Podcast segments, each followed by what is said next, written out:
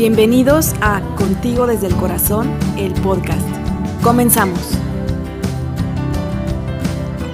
Hoy presentamos a Florencia Lalor, Beatriz Benítez y Mónica Castañeda, tres hijas adoptivas platicando su experiencia como madres biológicas.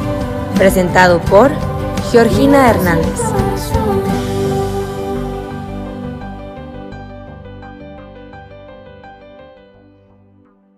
Hola, ¿Qué tal? Buenos, buenas tardes ya en todo el mundo, un poquito más tarde en España.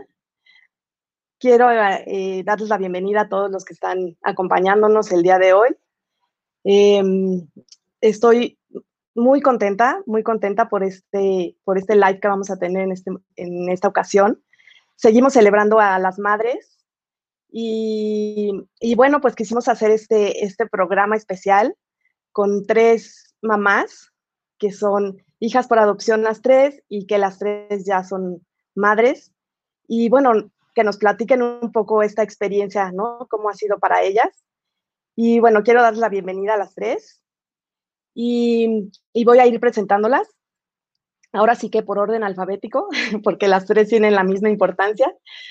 Entonces, bueno, Beatriz Benítez Pérez es licenciada en Derecho por la Universidad Complutense de Madrid maestra en mediación familiar por la UNED, maestra en necesidades y derechos de la infancia y la adolescencia en la Universidad Autónoma de Madrid, especialista en infancia y familia por, familia por acogimiento y adopción, secretaria de la voz de los adoptados en España, es adoptada y madre de tres hijos.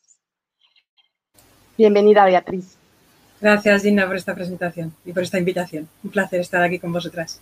Un placer también tenerte por aquí. Mónica Castañeda es psicoterapeuta humanista enfocada en adopción, diplomada en parentalidad adoptiva, autora del libro La historia de un bebé, hablando de adopción con los niños, fundadora de la página en Facebook de Adopción México, hija adoptiva y madre biológica. Bienvenida, Moni. Muchas gracias, Gina. Muy contenta de estar aquí. Muchas gracias. Muchas gracias. Y Florencia Lalor es psicóloga graduada con honores por la Universidad de El Salvador en Buenos Aires, Argentina, maestra en trabajo social por la Universidad de Columbia, Nueva York. Trabaja en consulta privada en Buenos Aires con niños, adolescentes, terapia familiar y de pareja y es especialista en adopción. Es fundadora de La Voz del Hijo, un espacio creado para que todos los hijos adoptivos puedan hablar y expresarse. Es hija adoptiva y madre biológica. Bienvenida, Florencia. Gracias. Pues como ven, eh, las tres pues vienen de diferentes países, al final todos, todos somos latinos, pero España, Argentina, México, que, cada país, la verdad, también tiene su, característica específica, ¿no? En, el tema de la adopción. Algunos hay más adopción internacional, en otros menos, etcétera, etcétera, ¿no? Pero quisiera que para empezar nos puedan hablar un poquito del trabajo que cada una realiza en sus países por la adopción todo viene de la historia de origen de, cada una, pero, pero más o menos qué, es lo que hacen cada una en su, en su país. Venga, empiezo yo, rompiendo el hielo. Pues como bien has dicho, soy abogada y soy mediadora. Y soy abogada por vocación mm, y mediadora por necesidad, casi. Eh, eh, trabajo con infancia y con las familias en general. Eh, y con las familias y con la infancia habitualmente en los momentos más delicados de su existencia. Quiero decir, cuando se meten en líos, ¿vale? Y necesitan asistencia jurídica o cuando hay grandes crisis familiares. Y grandes crisis familiares eh, no solamente las hay de pareja que mm, y, y cesa la convivencia o no, sino que en familias por acogimiento y adopción, pues un momento crítico particular suele ser el momento de eh, necesidad de buscar, de saber quién soy, de dónde vengo y, en definitiva, de buscar los orígenes. Y pues, digamos que ahora mismo mi mayor foco de atención está siendo este, de acompañar a las familias, a los hijos por adopción, a sus padres y a las familias de origen a completar la historia familiar de la persona adoptada, porque nuestra historia eh, empieza en un sitio y, transcurre en otro y no sabemos dónde termina. Vamos, todos sabemos dónde termina, que es en el mismo sitio, pero quiero decir que hace falta integrar todo, ¿no? O sea, de dónde venimos para saber quiénes somos, para intuir más bien hacia dónde vamos. Y estoy trabajando especialmente con eso y después mis niños favoritos, que son mis, mis niños que se meten en líos, en líos graves, que terminan con medidas judiciales y eh, tengo que decirlo con, con, con, tristeza, pero al mismo tiempo con orgullo. Eh, lamentablemente las personas adoptadas, los niños adoptados tienen una casilla específica en delincuencia juvenil y eh, suelen tener en común un tipo de delito concreto que es la violencia intrafamiliar ascendente, es decir, las agresiones a sus padres. Y bueno, lo digo y se me pone la carne de gallina, pero también es verdad que cuando tengo ocasión de intervenir en algún asunto de estos, tanto como abogada como mediadora, pues el resultado final es bastante satisfactorio, más que frustrante, es muy satisfactorio. Mm, me implico, no puedo evitar implicarme más de lo debido, porque detrás de la vocación va la, adopción, o al, no, al revés, primero es la adopción y después viene la vocación. Y, la, verdad es que al final el resultado suele ser bastante satisfactorio para todas las partes, porque hay una cosa que es que en reforma, en los niños malotes, el trabajo institucional incluso también es mucho más potente que el trabajo en protección. Entonces, los resultados también son diferentes. Así que esa es mi actividad profesional más, más, más activa y más actual y más dedicada. Gracias. Sí, y eres también secretaria en la, en la voz de los adoptados. Sí, efectivamente. Eso ya forma parte del voluntariado. Eso ya es otra historia. Sí, sí, soy socia de la voz de los adoptados desde los inicios y desde hace unos, unos dos años así soy la secretaria. Y bueno, pues las labores de secretaria ya sabemos cuáles son en cualquier entidad, eh, sea mm, una ONG o sea una entidad mercantil, eh, que es pues, llevar las actas y tal, pero más allá de esa parte que me toca por mi, por mi formación previa o por, no sé, eh, es el poder estar en contacto con más personas adoptadas, poder escuchar, poder atender, poder recibir, poder arropar y poder, en la medida de mis posibilidades, pues hacer que nos sintamos todos un poquito mejor. Sentirnos acompañados, eh, lo podrá después eh, confirmar Flor, pues, eh, en su colectivo es básicamente la, misma dinámica, que es, es contarnos los unos a los otros cómo nos ha ido y, ayudarnos cuando tenemos dificultades y disfrutar de cuando superamos las dificultades. Esa es la... Así es. Sí. es un gran trabajo, la verdad, el que se hace. Muchas gracias, Beatriz. Flor, Mónica, ¿quién quiere continuar? Eh, ¿Que continúa? ¿Quieren? Sí, Flor. Eh, bueno, yo soy licenciada en psicología y hoy trabajo, tengo mi práctica privada y trabajo con niños, con adolescentes, con adultos. Eh, la mayoría de las personas con las que yo trabajo tienen que ver con temas de adopción, pero también trabajo con familias que por ahí no tienen nada que ver con eso. Em, y bueno, eh, estoy pensando por ahí en cómo llegué a querer especializarme en adopción, ¿no? Porque cuando yo empecé como psicóloga no me especializaba en eso particularmente. Eh, llegué a querer especializarme en eso, me parece, porque por mi recorrido personal. Eh, por ahí yo arranqué, pienso, cuando era más joven y no tenía por ahí un grupo como, como, bueno, como el que yo quise formar con la voz del hijo y al poquito tiempo descubrí la voz de los adoptados, que me encanta y me encantó haberlo descubierto y desde el año pasado que soy socia también. Em, y pensé, bueno, me gustaría que los niños que son adoptados hoy, que ya encuentren eso desde el día uno, tal vez, y que encuentren un espacio para dialogar del tema desde el día uno. Em, y bueno, la verdad es que yo trabajo un poco con todo, me parece. A veces me preguntan y yo siempre digo, yo no les digo que no a nadie. Después veo, si yo, por supuesto que por ahí yo no puedo ayudar a todo el mundo, ¿no? Obviamente, si yo veo que es algo con lo que yo no puedo, bueno, hago una derivación o hago una interconsulta con un colega. Em, pero bueno, hoy sí eh, el tema de la adopción es lo que, lo que más me gusta también. No, sé si respondo o, queda algo más. No, sí, claro. Y bueno, todo el trabajo que haces desde la voz del hijo también es muy, muy importante, ¿no? El podcast. Sí, sí, que me gusta mucho hacerlo y eh, me, lleva tiempo que en, esta vida de pandemia por ahí a veces me cuesta, pero, pero trato, estoy ahí tratando y de mantenerlo, porque creo también que lo que tienen los podcasts es que llegan más fácil a, más gente, ¿no?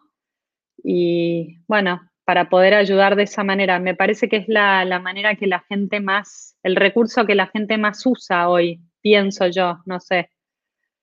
sí. Sí, sí, así es, creo que sí. Y, bueno, las redes sociales son un gran, unas grandes aliadas en esto. Y el podcast es algo que, últimamente se, usa mucho. También creo que las nuevas generaciones lo usan más. Entonces es una forma de llegar también, ¿no? A, gente más joven.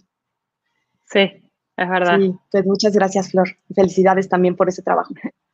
Gracias. Y Moni, Moni, cuéntanos, cuéntanos todo lo que haces acá en México. Bueno, pues yo les puedo contar que, bueno, mi primer profesión eh, como maestra, fue como maestra. Eh, la verdad, yo empecé a prepararme como psicoterapeuta, a estudiar psicología ya después de enterarme de mi origen. Fue así como un parteaguas en mi vida y pues la psicología me ha ayudado a comprender mucho mi historia y a rescatar todo lo, lo bueno que yo viví decidí, decidí dedicarme a esto, hacerlo una misión en mi vida y pues ya llevo más de 10 años acompañando familias en sus procesos de vinculación y adaptación eh, pre o post adopción, eh, mayormente post adopción, también asesorías personalizadas para que mejoren la comunicación, sobre todo al momento de compartir la historia del origen con los hijos, ¿no? Y bueno, yo creo que eso es algo que define en muy buena medida la vida del hijo, el, bienestar y la felicidad que, disfrutará en, su vida y en su familia. Entonces, eso, eso he estado haciendo y eso hago todos los días, gracias a Dios.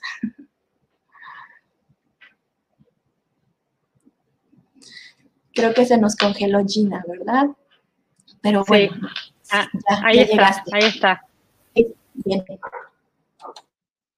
Estás, estás en silencio, eh, Georgina. Estás en silencio. Perdóname.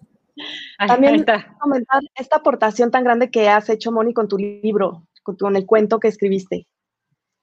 Sí, bueno, este, este libro que escribí para hablar con los niños eh, la verdad es un detonante ahí constante. No es porque la historia de todos sea igual, sino que eso nos puede ayudar a tomar ese tema de manera específica en el origen. Que, que gracias a Dios, pues mucha gente lo ha querido, lo quiere, lo piden y, les ha apoyado, ¿no? Muchos niños, mamás me han compartido que sus niños han, han, hecho una narrativa mucho más sana a partir de que empezaron a leer esa pequeña historia, ¿no? Que es mi historia adaptada porque mi historia, eh, mi adopción no fue legal, digamos, fue como se usaba antes, imagínate, pues yo nací en los años 60, ¿no?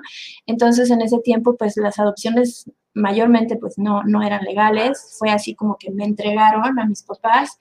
Y en este libro yo lo pongo de manera diferente, como que la mamá biológica entregó en una casa hogar y esa es, es la adaptación que hice, ¿no? Pero pues sí, es, es, un librito que gracias a Dios este, les ha gustado mucho. Gracias, Gina. Ah, bueno, y si me permites mencionar, eh, eh, pertenezco, eh, soy miembro del grupo Orígenes México, que son este pues un grupo que viene con muchísima fuerza, chicos y chicas, hijos por adopción, en, donde también nos reunimos, compartimos la historia, nuestras historias, me invitaron a ser parte de su staff, por lo que estoy muy agradecida a todos ellos.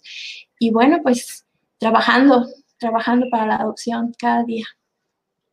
Así es, es un gran aporte, ¿no? Cada una desde, desde su lugar y desde su, desde su experiencia personal y profesional. Y bueno, quiero decirles que tenemos mucha gente que nos está viendo de muchos países, Barcelona, Chile, desde Granada, España, Ecuador, Perú, Puebla, Medellín, Bueno, está muy internacional hoy nuestro live. Bienvenidos a todos. Y ahora esto que decías, Moni, de que eh, a partir de esta parte de cómo eh, conociste tu origen, ¿no? Cómo conociste tu historia, me gustaría preguntarles a las tres, ¿en qué momento de su vida conocieron su historia de origen? ¿Cómo fue para ustedes? Y si eso hizo que, mm, pues no sé, cómo, cómo fue la relación con sus papás adoptivos a partir de ese momento, si cambió o no. Cuéntenos un poquito esa, esa historia. Eh, que quieren que empiece contando un poquito yo, pero si quieren interrumpirme y, también contar, interrumpanme. Yo me contaron, eh, bueno, mucha gente por ella me lo, me lo escuchó contar, pero me contaron que había sido adoptada cuando era muy chiquita, no me acuerdo de hecho. Y a veces pienso que porque yo ya tenía un hermano más grande, que también es hijo adoptivo, por ahí eh, ya había un diálogo en mi casa sobre el tema, porque estaba él. Cuando yo llegué, él tenía tres años. Entonces, por ahí, al haber sido la segunda, también fue más fácil, pienso, ¿no?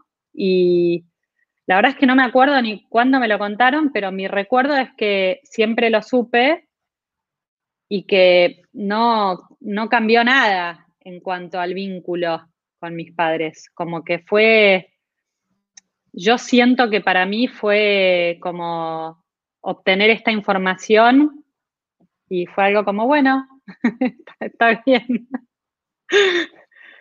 Y, también en mi casa siempre hubo mucha apertura al diálogo sobre el tema.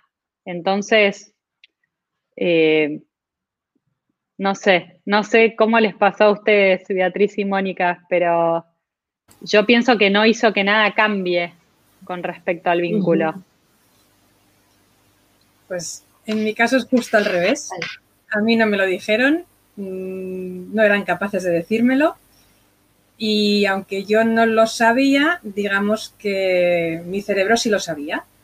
¿vale? Yo sí lo sentía. Entonces, aunque no lo sabía desde un punto de vista intelectual, porque no había esa comunicación, yo siempre he sabido que era diferente. No me puedo explicar muy bien cómo, no tengo las palabras adecuadas, pero creo que se entiende. Una cosa es saber y otra cosa es sentir. Otra cosa más es entender. Una cosa es saberse adoptado, otra cosa es sentirse adoptado y otra cosa es entender qué es la adopción. Entonces, digamos que yo sin saber que era adoptada me sentía diferente. No tenía palabra para decir cómo me sentía, pero sí me sentía diferente porque primero era hija única, segundo mis padres eran muy mayores en relación a los padres de mis amigas. Eh, ayer precisamente lo recordaba con mi hija, que es que los padres de mis amigas mm, son casi todos entre 10 y 14 años más jóvenes que, mis padres, ¿vale? Y después había una cuestión social que cuando yo nací vivíamos en un entorno en el que la mayoría de las familias eran familias de como mínimo cinco miembros, papá, mamá y tres chavales, cuando no había, había una familia incluso de ocho. Entonces era un, vamos, era un colectivo de familias numerosas y yo era la única que era hija única. Entonces yo le decía a mi madre mm, que, yo quería tener hermanos y mi madre, sin ser capaz de hablarme de adopción, sí fue muy sincera y muy honesta y me dijo, hija, ya sabes que no puedo tener hijos. Y entonces, en la lógica infantil, mamá, ¿y cómo llegué yo? Y a mí mi madre me dijo, hija, fuiste un regalo del cielo. Y con eso viví, con eso viví toda mi infancia eh, sin, ningún, sin ninguna dificultad. Las dificultades se presentaron un poquito más adelante, ya en la adolescencia, que yo ya descubrí por mí misma y porque, como decía un compañero de la facultad, dice, que eres una fijona. Pues soy muy observadora, mm, muy detallista y bueno, pues eh, mamá, papá, ¿tú qué grupo eres? Grupo sanguíneo, tal cual, genéticamente imposible que mis padres además fuesen mis progenitores. Y yo me lo callé. Yo me lo callé. Digo, si no, son, si no me lo dicen ellos, ¿para qué voy a decir yo nada? Y bueno, después ya sí, ya hubo un momento de una escena típica de adolescencia que ya tuve que decir yo que no os preocupéis, que ya lo sé.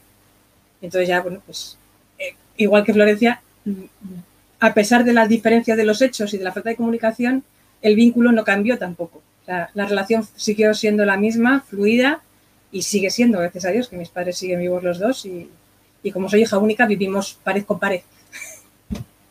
Muy cerquita. Muy cerquita. Sí. Pues muchas gracias Beatriz y Florencia, por compartirnos sus historias. Interesante ver cómo, cómo se va dando de manera diferente, ¿no? En cada familia. Moni, ¿qué nos puedes platicar? Bueno, pues este, mi historia de, adopción, la verdad, es muy diferente a las que yo escucho con Florencia, algo también diferente a la de Beatriz. Eh, bueno, a mí mis padres jamás, jamás me hablaron de, de, pues, de nuestra historia, ¿no? Y pues tengo que decir, o sea, yo vengo de una adopción que no fue buena, en el sentido de que creo que fue 50% buena. Pues mi relación con mi madre por adopción fue muy confusa, muy distante, para decir nada más solo dos palabras, ¿no? Que la definan. Y la relación con mi papá fue buenísima. fue, mm, yo, yo lo considero a él, él fue mi, mi, tutor de resiliencia, ¿no? Mi mamá, sin embargo, pues tenía muchos temas ahí emocionalmente que jamás, jamás trabajó, que, que ahí se quedó y que eso tuvo un impacto negativo en, en nuestra relación porque pues fue muy, muy distante. Mm, yo podría decirles que mi mamá nunca habló ningún tema conmigo, mm, jamás. Y pues, sentí mucho rechazo mientras crecí de su parte. Eso fue así como que la palabra clave. Y pues para mí superar la parte de la adopción fue sencillo y mira que no fue nada fácil comparado con superar la crianza en la que yo crecí. Por eso hoy me dedico y hablo mucho de la crianza por adopción, porque no por etiquetar familia, sino por hacer como que, hacer notar que definitivamente en las familias por adopción hay temas específicos que deben abordarse durante el desarrollo de los hijos a mí me afectó muchísimo tener una mamá que estaba presente pero no estaba presente. Y tuve una mamá biológica que nunca estuvo presente físicamente pero emocionalmente sí. Fue muy, fue muy difícil, de verdad. Yo a veces digo, híjole, sin la psicoterapia yo no sé dónde estaría.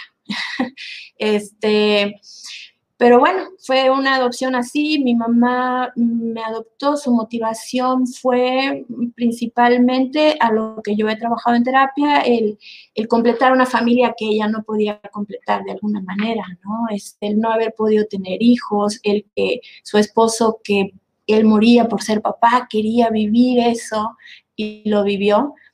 Este, pero ella no se lo pudo dar, ¿no? Entonces, para ella fue muy difícil aceptar que, yo diría para ella tuvo que adoptar y mi papá simplemente se hizo papá. Entonces, este, creo que es importante que, que comente esta parte porque no todas las adopciones son exitosas, o sea, no, no, no siempre ha salido así. Y yo sé que la mía, dentro de todo, pues no fue de lo peor, de los peores casos que yo he escuchado, ¿no?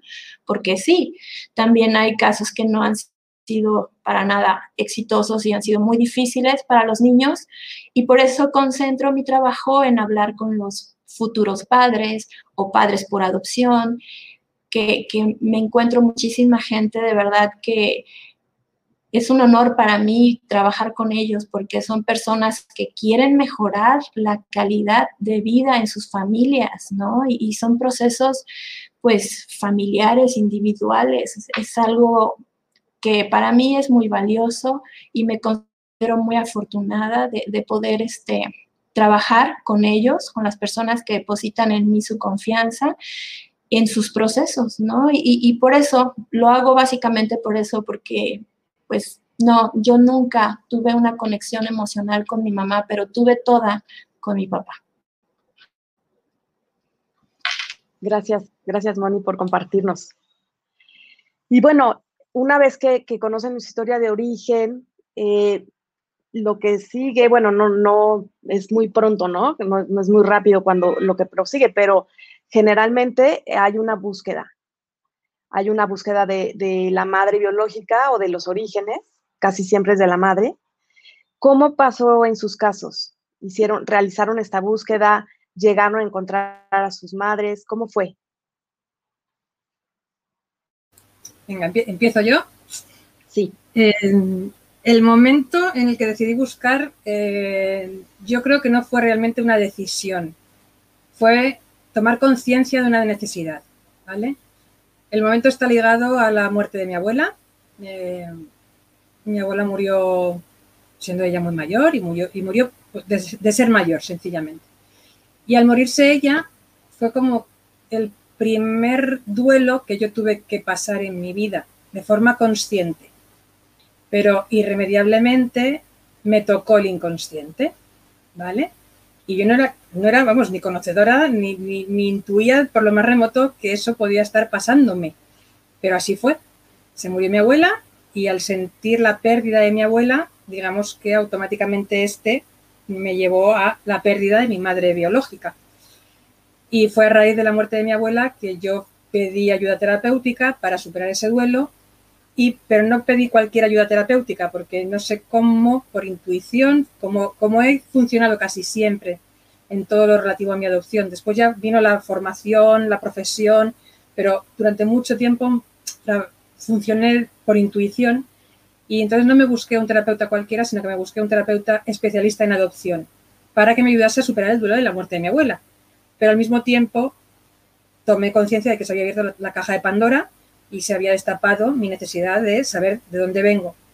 En el sentido de, se me va mi abuela a ver si en el otro lado también se han empezado a ir digamos que se puso en marcha una especie de reloj biológico, ¿no? O sea, dicen que tenemos un reloj biológico para la maternidad, pues para mí yo lo sentí como un reloj biológico de mi búsqueda de origen, es decir, se va mi primera pieza mm, por encima de mí a ver si es que ya falta alguna en el otro lado también. Del otro lado. Y, entonces, bueno, pues con, acompañamiento terapéutico eh, pude hacer mi búsqueda de orígenes y lamentablemente no tuve mm, acompañamiento profesional de un mediador, me lo tuve que hacer yo solita porque yo no sabía que existía de aquellas la profesión de mediador y la especialidad en búsqueda de orígenes, pero bueno, salió, salió, creo que salió todo lo bien que podía salir a pesar de no tener este acompañamiento profesional.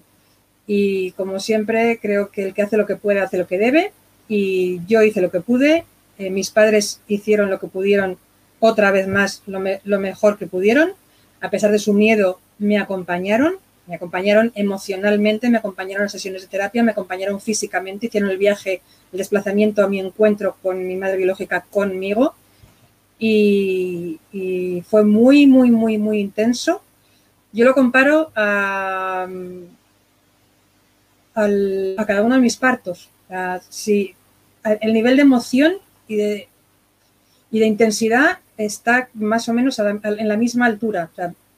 cada uno de mis partos es único e irrepetible, pero digamos que tiene una intensidad muy similar el uno al otro.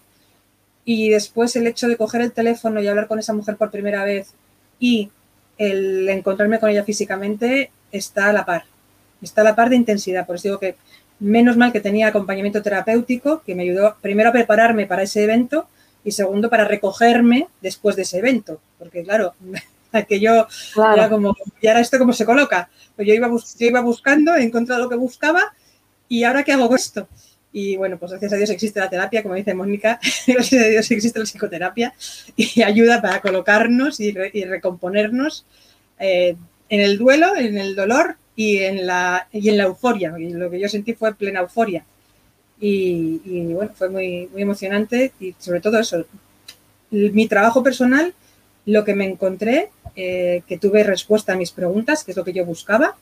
Eh, después pudo ser como pudo ser, eh, escueto, felicitaciones cumpleaños, felicitaciones navidades y, poco más, intercambio de fotos y poco más, completar la parte que, yo demandé y, y, lo mejor de todo, lo mejor de todo una vez más fue mis padres. Que mis padres, igual que yo he actuado por intuición, mi madre especialmente es muy capaz de seguir su intuición y de decir, bueno, esto es, esto es lo que hay que hacer. Y mi padre dijo, bueno, hija, que esto es lo que hay que hacer, ¿no? Pues venga, vamos a hacerlo, pero vamos a hacerlo ya, que yo soy muy mayor y, y me muero de esta. Digo, si no te has muerto antes con la guerra que te he dado, no te vas a morir de esta. Y al contrario, la experiencia fue súper positiva para todos porque mis padres, como padres que son, en, si a mí me ven bien, ellos están mejor todavía. Y a pesar de su miedo, que era infinito, lo vencieron, no, no lo vencieron, tiraron para adelante a pesar de su miedo, me acompañaron y qué puedo decir que el resultado de mi búsqueda de orígenes es primero que yo sé mejor quién soy, de dónde vengo y lo segundo, más importante para mí todavía, es que mi relación con mis padres eh, ya no era por intuición, ya era por convencimiento, por consistencia y más, más fuerte todavía. Ya no era con fantasmas, ya no era con dudas, no, ya no era porque tenía que ser así, no, no, ya era que, queríamos que fuese así. así es. Muchas gracias, Beatriz. Importantísimo lo que dices de la, de la mediación y la, el acompañamiento profesional, ¿no? En la búsqueda, que hoy, bueno, ya afortunadamente existe. En México estamos, creo que, un poco faltos de ese acompañamiento profesional, pero, pero tenemos ya el ejemplo, ¿no? De, sobre todo en, ¿no? Que de, y, y, ¿no? Pues gracias por mencionarlo, la verdad es que sí es importante.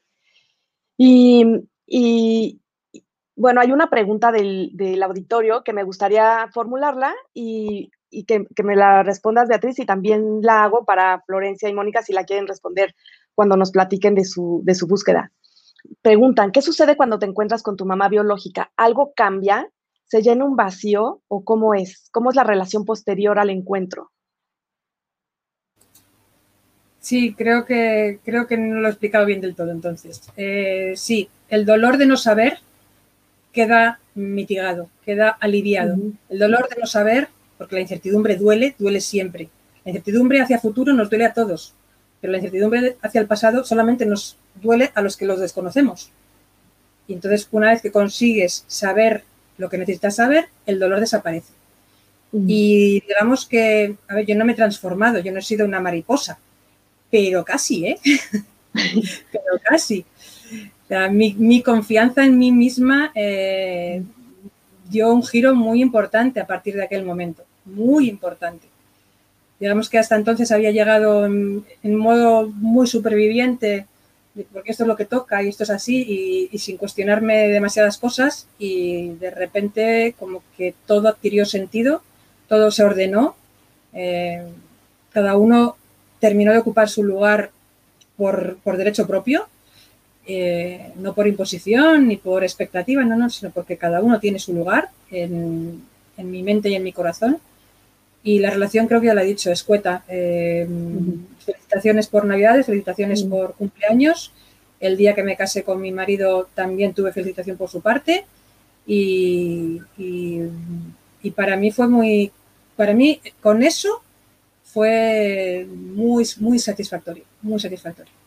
Después eh, eh, se, cortó la comunicación porque ella falleció y bueno, pues tuve que pasar el consiguiente duelito. Claro. Y, pero bien. Gracias, Beatriz. Muchas gracias. Florencia Moni.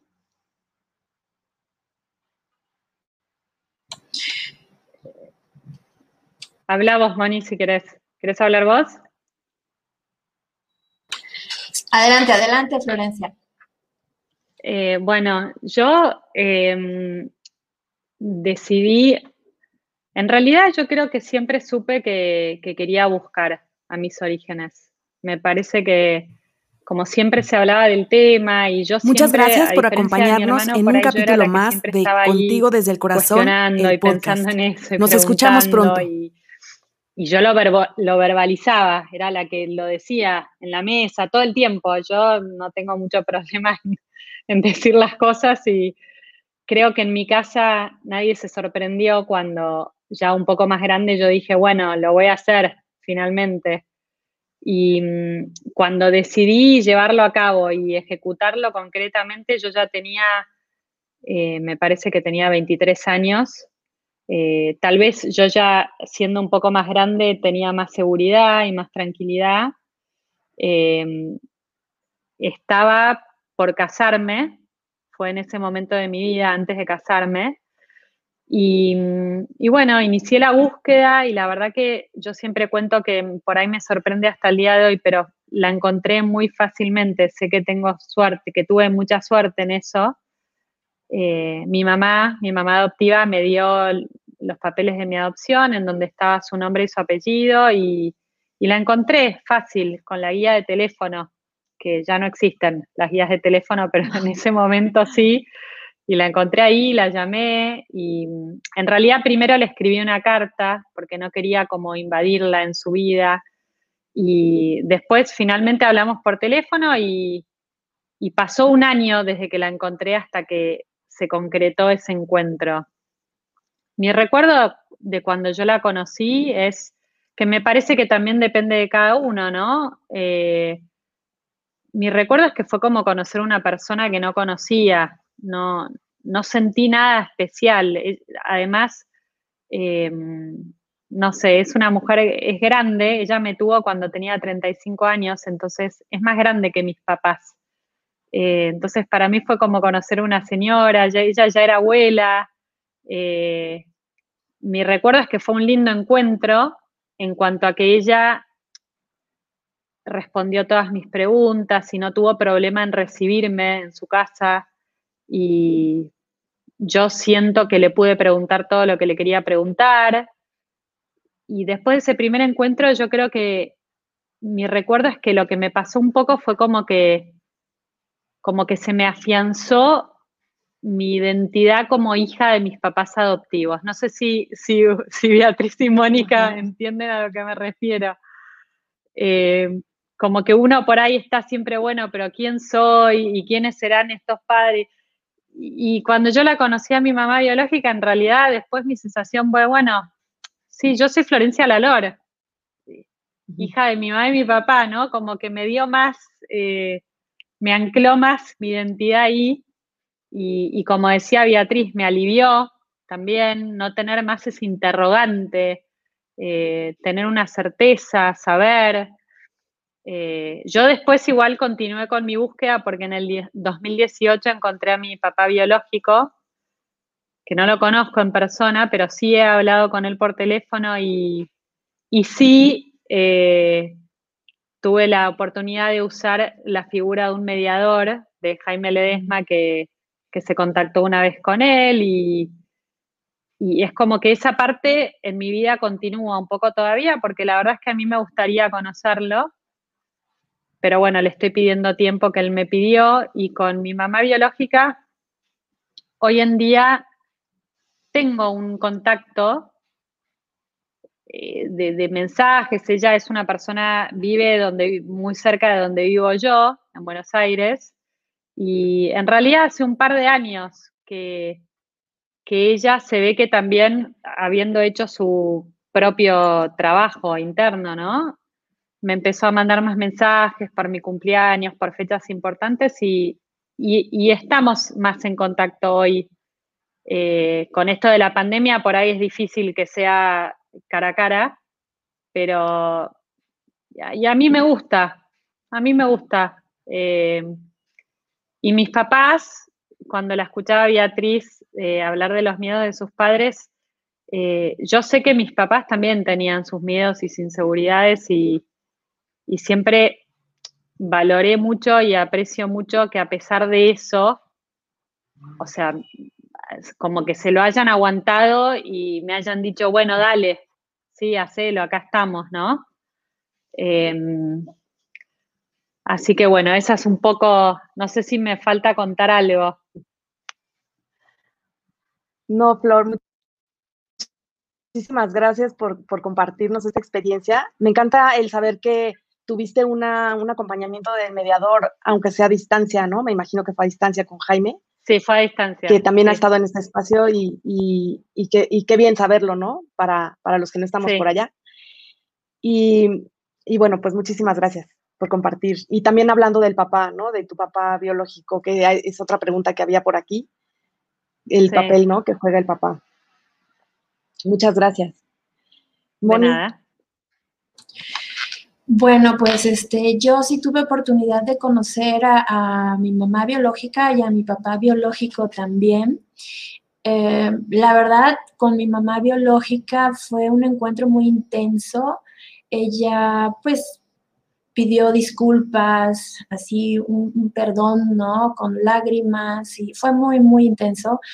Sí me comentó muchísima información que me dio mucha claridad y como dice Florencia y me encantó, me reafirmó como hija de Ricardo y Blanca, que, fueron mis papás por adopción, porque pues así, así me tocó llegar, ¿no? A esta vida y conocerla a ella, escucharla, preguntarle y alegarle, porque yo sí le pregunté y le alegué muchas cosas y me dio paz, me, me dio mucha paz y me sentí muy afortunada de haber sido adoptada por mis papás, con todo y que pues llegué con otra mamá que jamás se sintió feliz de ser mi mamá, pero bueno, también fue algo que tuve que superar, ¿no? Y, que sigo, yo creo que toda la vida no acabamos, ¿no? De, acomodar y de, y de, y de sentirnos cada vez mejor cuando estamos y hemos decidido tomar ese camino. Ahora que el papá biológico, pues ahí sí que fue una súper casualidad, me lo encontré aquí en Guadalajara, pero también lo, conocí, eh, también pidió disculpas, también creo que fue algo intenso, ¿no? Este, aunque yo más medida, porque pues es que era así como, es un perfecto desconocido, no sé, o sea, me dijeron que ese señor es mi papá biológico, así como que, mm, ok, pues yo le dije que no tenía ya de qué preocuparse, que yo tuve pues un excelente papá. Ahí sí que, gracias a Dios, y, y, no, no tengo contacto con ninguno de los dos. Cuando yo quise volver a hablar con, con mi mamá biológica, ella siempre estuvo ahí para contestarme siempre se lo voy a agradecer porque fue pues algo lindo, ¿no? O sea, pudo haber dicho que no, que fue el caso también este, con, el papá biológico, las veces que yo lo busqué, pues ahí sí no pude contactarlo. Entonces, respeto, me toca, me toca entender eh, y respetar. Y, bueno, pues soy hija de, de Ricardo y Blanca. Así soy. Gracias, Moni. Pues las tres coinciden mucho en esta paz que les brindó el, el conocer su historia, el conocer a sus madres y padres. Y, bueno, y también, eh, Beatriz, mencionaste un poco ese miedo de los papás adoptivos, ¿no? Flor, también de, de acompañar, pero con todo y miedo, ¿no? Y bueno, pues así, con miedo, pero, pero está bien acompañar y es importante, ¿no?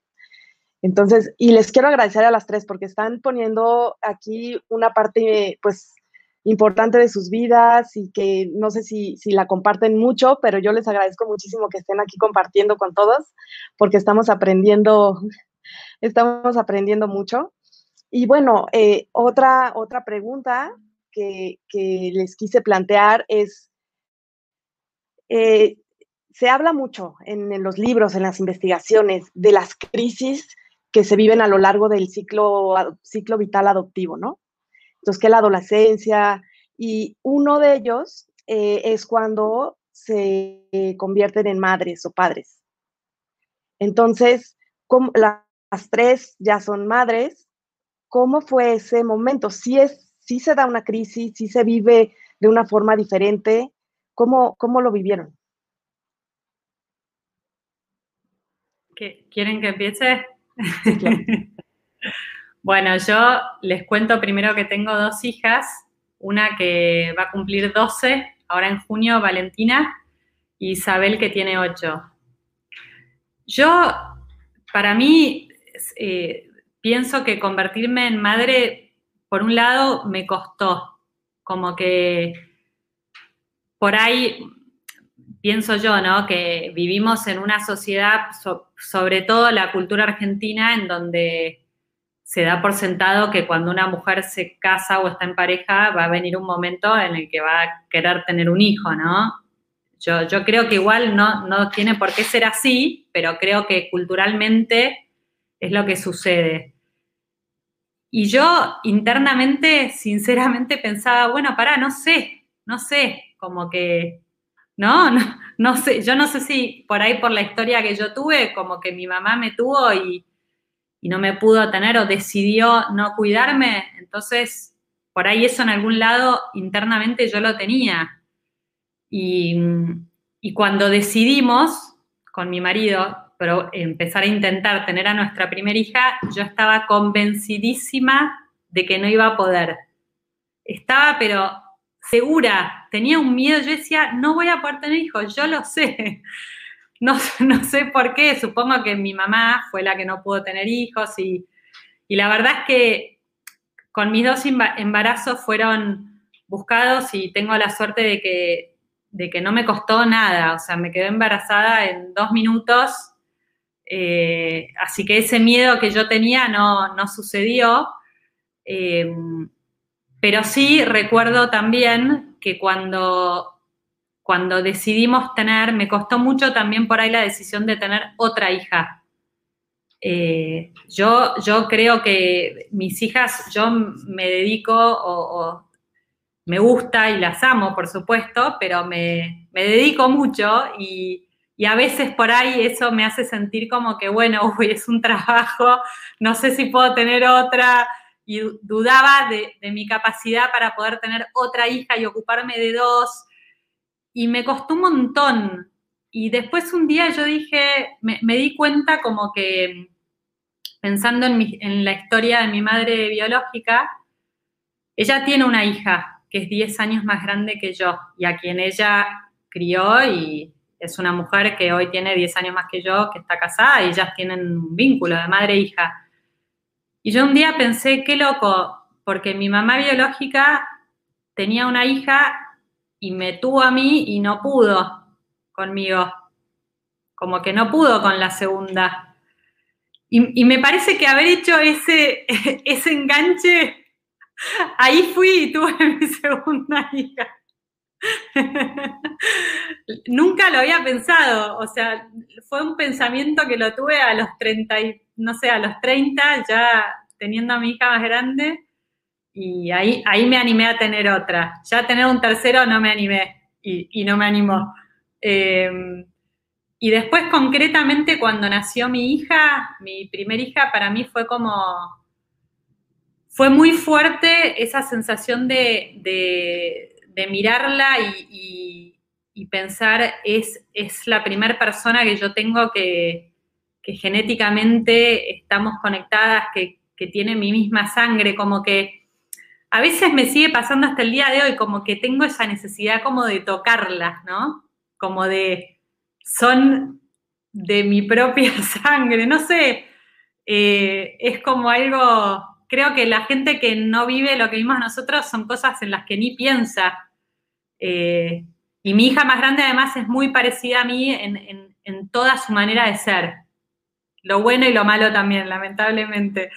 Eh, entonces la veo y a mí a veces me impresiona, porque digo, es igual que yo. Y, es la primera vez que tenemos eso también. Eh, bueno, no sé si, si quieren seguir alguna. Sí, muchas gracias, Florín. Es cómo se van entrelazando las ambas historias, ¿no? Inconscientemente. Sí. Y va saliendo todo por ahí. Sí, muchas gracias. Venga, va. Esta vez también yo por llevar la contraria. Eh, yo al revés. Eh, yo siempre supe que quería ser madre desde muy pequeña. Mi madre me recuerda que yo ya de 3, 4, 5 años en, conversaciones con mis amigas me dice, Beatriz, yo es que me partía de la risa. Decía, que tú decías que, querías tener hijos, pero sin padre. Y ahora voy a la anécdota, ¿por qué? Eh, efectivamente, yo siempre he, querido ser madre y he querido ser madre y he querido ser madre, tanto he querido ser madre mm, que, he sido madre a los 19 años, ¿vale? Eh, y bueno, pues sí, por supuesto, por supuesto que hay un padre. De hecho, me casé con ese padre y tuve otro hijo eh, movida por el complejo de hija única. No quiero tener un solo hijo, quiero tener más de un hijo. Y bueno, pues sí, eh, tienen, un, tienen un padre, pero tienen un padre biológico. Mm, me, divorcié de ese señor cuando mi hijo pequeño tenía tres años y, mi madre me dice, me decía con chanza, ¿no? Me decía, ¿tú qué pasa? Que de pequeña ya tenías premoniciones, o sea, que sabías que querías tener hijos, pero que no iban a tener padre. Entonces, bueno, pues son anécdotas y son cosas que dices, ¿cómo puede ser que, sin, que pasen, no? Que sí, pasan. Entonces, digamos que deseo de ser madre desde siempre. Conciencia de ser madre, ninguna. o sea, eh, ninguna. El deseo fue mayor que la, que la conciencia y que la decisión. Eh, y ocurrió y ocurrió, y tengo un hijo de 30, otro de 25 y una hija de 15. Em, segundas nupcias, otra hija, y además eh, durante mucho tiempo se me llenaba la boca de decir no quiero más, no quiero más, no quiero más. Y de repente fue como, ¿cómo que no quiero más? Claro que quiero más y lo quiero ya. Y bueno, pues por suerte como Flor tampoco tuve ningún problema. y, y, para adelante que fue. Eh, y en ninguno de los tres embarazos, en ninguno de los tres partos, en ninguno de, mis experiencias maternas me ha tocado la adopción. En ninguna me ha conectado con mi madre biológica, con mi, con, mi embarazo, con mi nacimiento, en ninguna. A ver, una, una por razones obvias, eh, muy joven, muy inconsciente, mm, preocupada de otras cosas, obviamente. La segunda, si digo que me puse de parto por una discusión con mi marido, pues eh, tampoco. O sea, yo me puse a llorar y igual que me puse a llorar, me rompí aguas. O sea que lo mismo, no tuve tampoco tiempo ni de conectar con, nada que tuviese que ver con, mi existencia. Y con la tercera, mm, pues estábamos tan enfrascados en la obra y en la mudanza en la que, de la casa en la que vivimos que tampoco tuve ocasión. Pero ¿qué pasó?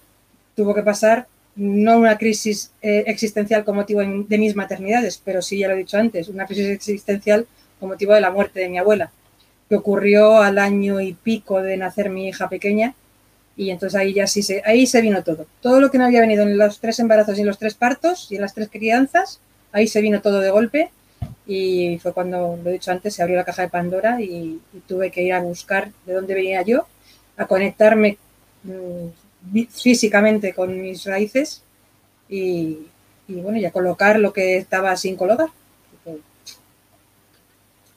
Madre por tres. Muchas, madre por tres, así me lo pusiste.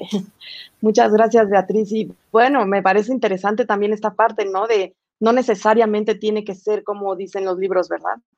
Cada quien vive su, su momento de otra forma. Moni. Sí, bueno, pues me identifico mucho con, Beatriz, eh, este, sobre todo cuando dice que toda la vida quiso ser mamá y yo también. Bueno, yo recuerdo que cumplía años y yo decía, ¡Ah! todavía no tengo un hijo, por el amor de Dios, ¿qué voy a hacer? Yo decía, pero tenía 15, 16, o sea, estaba en la prepa, ¿no? Todas mis amigas lo que querían irse de fiesta y yo lo que quería era un bebé, o sea, eso era lo que yo quería. Entonces, este, pues sí, eh, me embaracé a los 20 años, eh, tengo un hijo ya de 33, tengo una hija de 30, bueno, este diciembre cumple 30, porque si no lo aclaro me mata, yo creo. este, y tengo una hija de casi 11 también, de una segunda relación. Eh, bueno, el, primer matrimonio, así como, como Beatriz, también esas dos experiencias, pero cuando yo tuve a mis primeros dos hijos no conecté con, con, ninguna emoción. Primero que nada porque yo no sabía mi historia de origen. Todavía no se me había revelado. Yo me enteré de eso en el hecho de muerte de mi madre. Entonces, pues, cuando yo me enteré, yo tenía 30 años, ¿no? Y, yo a mis hijos los tuve antes. Eh, entonces, lo que sí recuerdo es que yo lo que quería era abrazarlos y estar con ellos y llenarlos de besos y como dice Florencia, así tocarlos y los olía. Hoy decía, son mis bebés, ¿no? Y, yo a la fecha les digo, son míos. No me importa que tengan papá. Digo, o sea, respeto a los papás, pero, pero son míos. O sea, y se los digo y, y me dicen, ay mamá, hazte para allá, por favor. Este, digo, ya de grandes ya me pudieron decir, hasta para allá, tener su espacio. Em, creo que cuando tuve a mi tercer hija, ya la tuve, o sea, a, a, mis 43 años tuve a mi tercer hija. Y la verdad es que ahí sí yo ya tenía plena conciencia de toda mi historia, ya estaba yo estudiando muchas cosas y leyendo, bueno, no, leyendo este, muchísimos libros y demás. Y cuando yo vi a mi tercer bebé nacer, sí, sí me llegó, sí me llegó así una emoción de, una pregunta, ¿no? Y, dije, ¿cómo alguien pudo renunciar a mí cuando yo estaba así? Sí me llegó, o sea, pero no fue algo que, que definiera ese momento ni nada, pero, pero reconocí que me llegó esa pregunta y dije, bueno, porque a veces las cosas son lo que son. Entonces, dije, bueno, o sea, pero mm, si tú me dices los dos primeros embarazos, la verdad no, no hubo nada consciente, ni, ni, es, ni la parte de la adopción y menos la crianza, como dice Beatriz, ni en la crianza. Sí, yo no contaba con muchos recursos. Lo que quería era tener a mis niños ahí cerca conmigo, ¿no? Y estar para ellos y llevarlos y traerlos y porque yo quería ser esa mamá, esa mamá que no tuve, ¿no? Este, y con la tercera sí puedo identificar que, tuve una pregunta. Esa pregunta, esa pregunta, Moni. Ay, pues les agradezco muchísimo a las tres porque creo que este tema es algo de lo que no se habla mucho, ¿no? ¿Qué pasa? ¿Qué ha pasado? Eh, afortunadamente tenemos ya ahora pues generaciones que ya están viviendo ese momento y que nos pueden platicar de viva voz qué, qué es, cómo se vive. Y se nos está acabando el tiempo y, les agradezco infinitamente a todas, a todos los que nos han hecho muchas preguntas. Eh, mm, quiero comprometerlas a ver si pueden ingresar después a esta conversación del chat de esta entrevista y que puedan responder algunas de las cosas, porque muchas son interesantísimas, pero no nos da, no nos da el tiempo para, para soltarlas ahora. Y pues ya, para despedirnos, quisiera que así como en una frase, en un, algo muy breve, nos digan eh, cómo les gustaría ver a las nuevas generaciones de familias adoptivas. Ustedes que trabajan tanto por la adopción, que han puesto su historia, su experiencia, sus profesiones al servicio de, la adopción, ¿cómo les gustaría verlas en, no sé, unos 20 años, una siguiente generación? Yo pienso eh, con una apertura al diálogo total. Eso. Yo diría con un nivel de conciencia superior eh, al actual.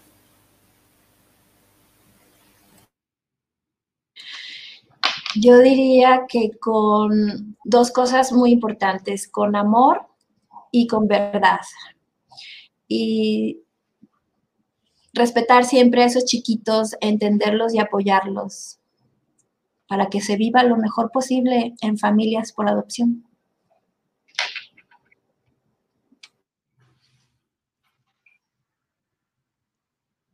Flor, ¿tú ya, ya lo dijiste, Flor? Sí. Ay, perdón, es que se me fue la, se me fue la señal, disculpa. Ah, yo, dije que, me gustaría que haya una apertura al diálogo total, al 100%. Muchas gracias. Pues sí, pues sí, la verdad es que para eso estamos trabajando, ¿no? Para, para que se hable con la verdad, se haya diálogo, haya más conciencia, entonces, pues les agradezco infinitamente a las tres. Me encantaría que pudiéramos tener más tiempo, pero seguramente estarán de nuevo en este espacio porque, porque bueno, son grandes maestras. Y pues nada, agradecerles muchísimo a las tres. Gracias, gracias a Gracias a ti, Gina, por, este espacio. Muchas gracias, Beatriz y Florencia. Un, placer, de verdad, estar con ustedes tres platicando. Gracias. Gracias. Muchas gracias y gracias a todos los que nos acompañaron y bueno, seguiremos con más entrevistas y pues muchas gracias. Que estén muy bien. Muchas gracias por acompañarnos en un capítulo más de Contigo desde el Corazón, el podcast. Nos escuchamos pronto.